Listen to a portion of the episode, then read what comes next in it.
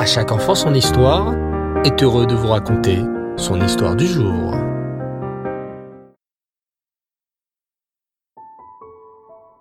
Bonsoir les enfants et Reftov, j'espère que vous allez bien. Baruch Hashem. Ce soir, une nouvelle fois, je suis très heureux de vous retrouver pour la Iloula d'un immense tzaddik qui a vécu il y a plus de 3000 ans. Ce tzaddik, tu le connais bien, puisqu'on parle de lui dans plusieurs parachiotes de la Torah. Allez, un petit indice. Ce tzaddik porte un nom qui commence par un B. Un bête. Bi, Binyamin. Bravo les enfants.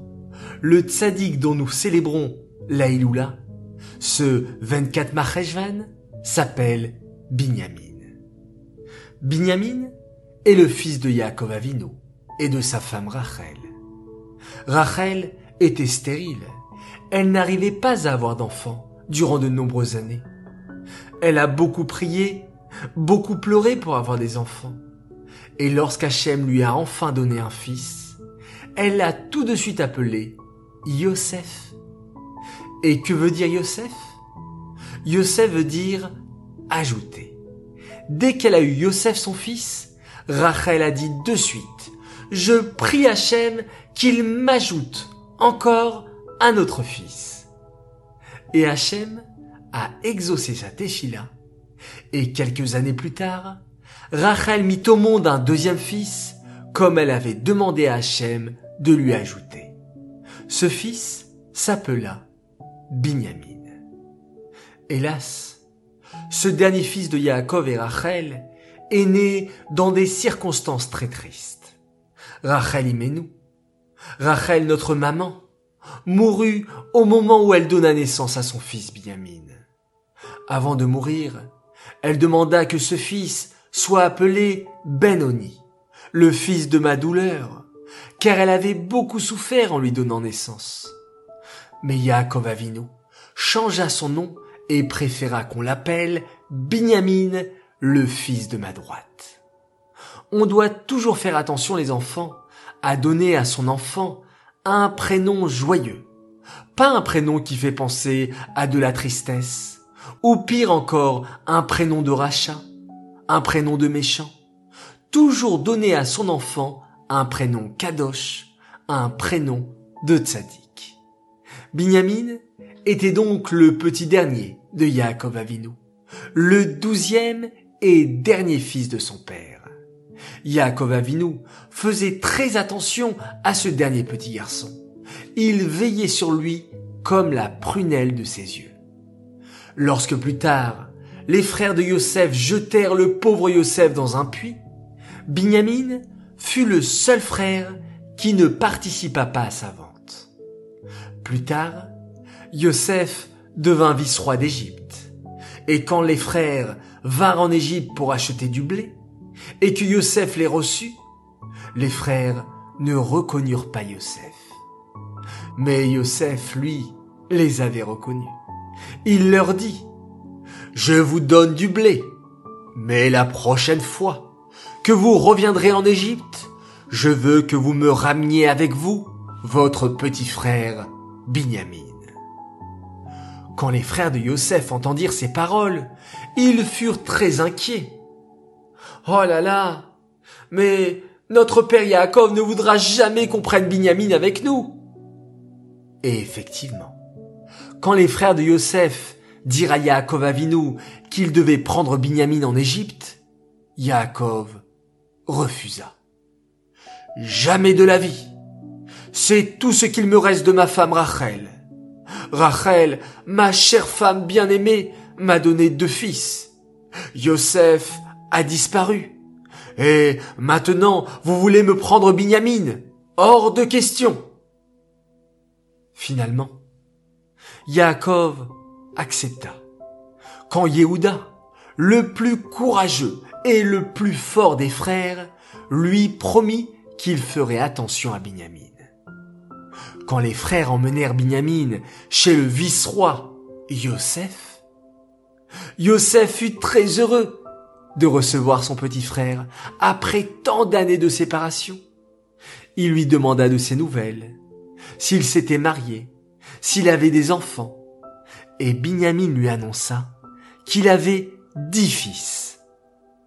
Binyamin pensait tant à son grand frère qu'il avait même appelé chacun de ses fils en pensant à son grand frère Yosef. On peut s'inspirer de Binyamin pour le grand amour qu'il avait envers son frère. Et bien plus tard, lorsque Yaakov Avinu fut sur le point de quitter ce monde, à l'âge de 147 ans, il bénit Binyamin très fort.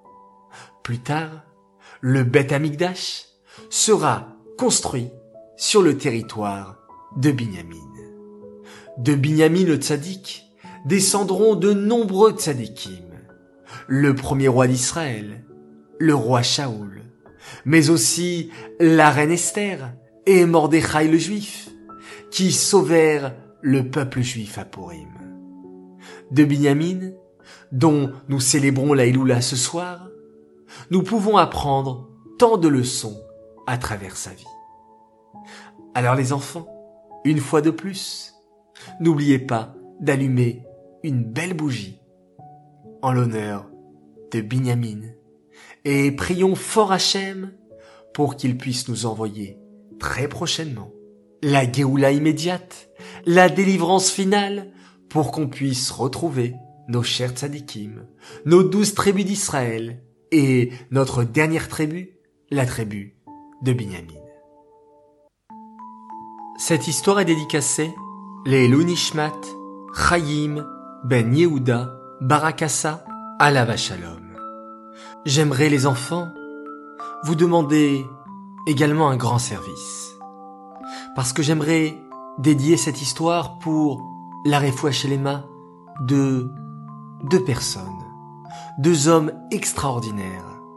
Ils ont besoin de vous, de vos prières, de vos pensées positives. Alors, on va tous dire ensemble Refoua Shelema, les Shimon ben Esther ou les David Eli ben Michal Marcel. Voilà les enfants, qu'à travers votre écoute, vos mitzvot, Hachem leur accorde une guérison complète et rapide.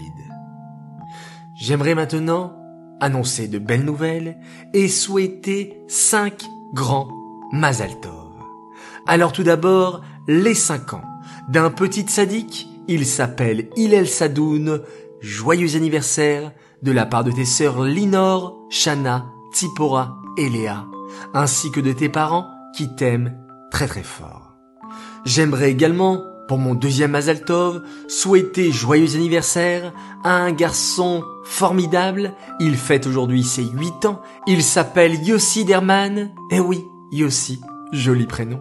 On te souhaite que tu sois toujours formidable, généreux et joyeux avec les autres. Nous te souhaitons aussi beaucoup de réussite en Torah et Mitzvot. Nous t'aimons très très fort. Troisième Azaltov pour une grande et belle fille qui a fêté ses dix ans le 18 Rejvan. Alors, avec un peu de retard, mais avec beaucoup de cœur, on te souhaite à toi, Menucha Rachel Bueno, Mazaltov pour tes dix ans, de la part de tes parents, de tes frères, de tes sœurs, de tes papis et de tes mamies. Bravo à toi, car je sais que tu as toujours le sourire aux lèvres, que tu puisses toujours le garder, Bezrat Hashem, que tu donnes du nachat à tes parents, au rabbi, que tu continues dans le chemin de la Torah et mitzvot avec entrain et joie. Lis encore et toujours des télim comme tu le fais. Et surtout pour la guérison de tous les malades du peuple juif. On te souhaite beaucoup de réussite dans tes études et une longue vie en bonne santé et avec beaucoup de bonheur. Quatrième Azaltov, pour le plus rigolo de tous les cousins pour ses 5 ans. Il s'appelle Mendel Toiti, Baruch pour ton Yatsar et ton Etilat que tu fais parfaitement à un vrai chassid de la part de Mayan, Tanya et Inon Elfassi.